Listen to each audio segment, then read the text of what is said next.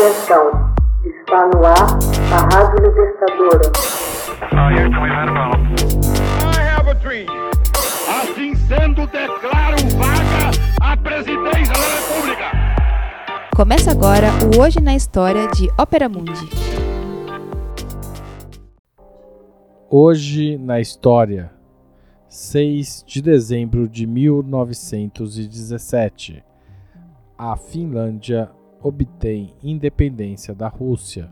Em 6 de dezembro de 1917, a Finlândia se emancipa da Rússia e proclama a independência.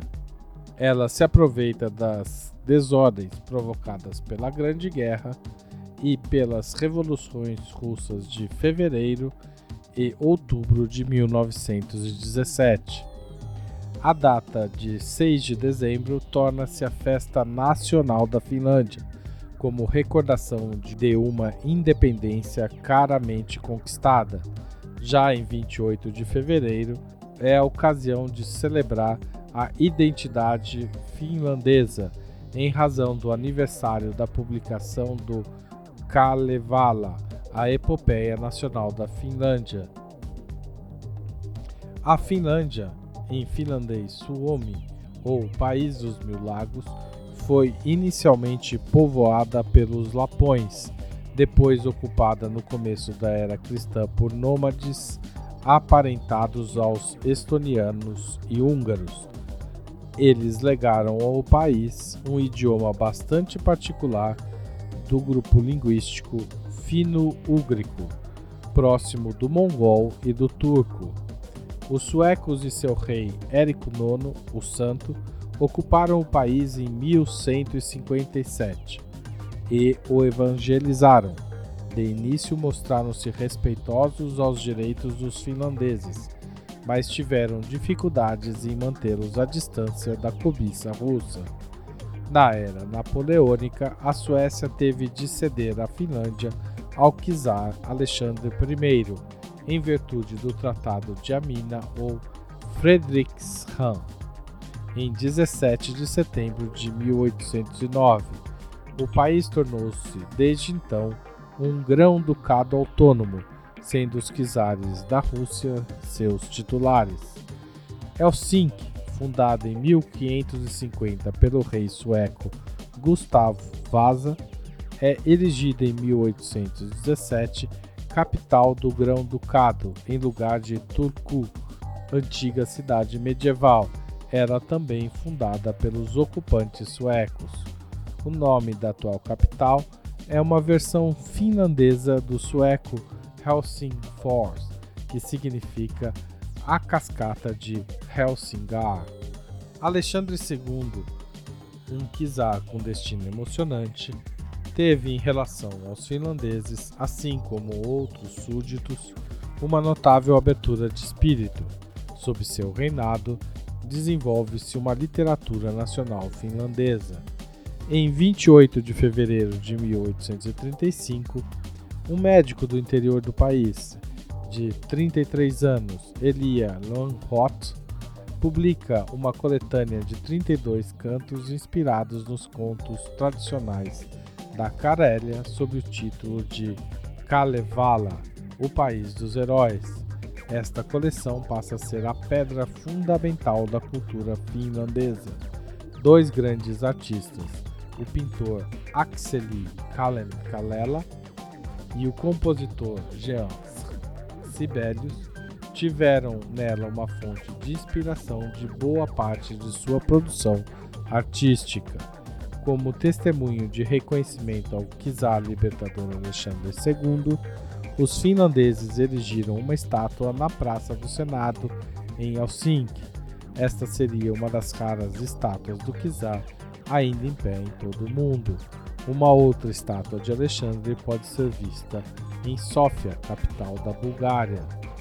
Em 20 de julho de 1906, o neto de Alexandre II, o czar Nicolau II, às voltas com enormes dificuldades de governo, concede aos finlandeses algumas liberdades fundamentais, como o direito de voto para as mulheres. Foi uma das primeiras iniciativas deste campo no território europeu.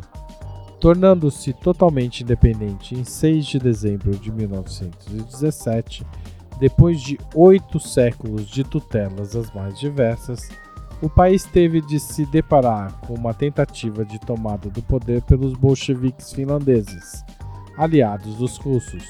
Seguiu-se uma guerra civil que durou vários meses. As tropas finlandesas, comandadas pelo general barão Carl Gustav von Mannerheim, conseguiram impor-se aos guardas bolcheviques em Vyborg em 30 de abril de 1918. A independência da Finlândia tornava-se definitiva. Contudo, os finlandeses cometem a imprudência de coroar como rei um príncipe alemão, Frederick Charles de Hesse, um mês antes do armistício de 11 de novembro de 1918, que pôs fim à Grande Guerra, ou, como é mais conhecida hoje, Primeira Guerra Mundial. A Alemanha era derrotada. Após a Grande Guerra, o rei foi obrigado a abdicar ante a forte reação dos aliados. Mannerheim assumiu a regência em uma tentativa de solução de emergência.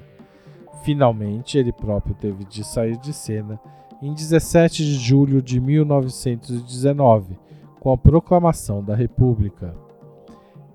Em 1940, Stalin tira partido do Pacto de Não Agressão Molotov-Ribbentrop para atacar a Finlândia, sem prévia declaração de guerra. Após a dolorosa e terrível Guerra de Inverno, a Finlândia acabou por assinar o Tratado de Moscou em 12 de março de 1940, cedendo à União Soviética a província oriental do país, a Carélia, que até hoje faz parte da Rússia. Porém, nos meses que se seguiram, a Finlândia comete um outro grave erro de cálculo. Pretendendo uma revanche contra os soviéticos, alinha suas tropas às de Hitler durante a invasão da União Soviética, em junho de 1941. Após a derrocada do nazismo e o triunfo da União Soviética, a Finlândia escapa de uma anexação pura e simples por força do Tratado de Paris de 10 de fevereiro de 1947.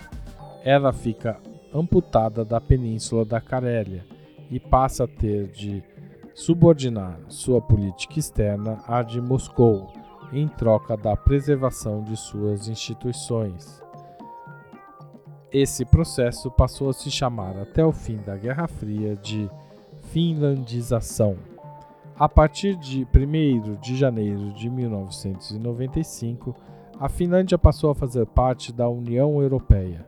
O próspero país de 5 milhões e meio de habitantes, aproximadamente, tem uma densidade populacional de 17 habitantes por quilômetro quadrado e é o terceiro país mais escassamente povoado da Europa, depois da Noruega e da Islândia.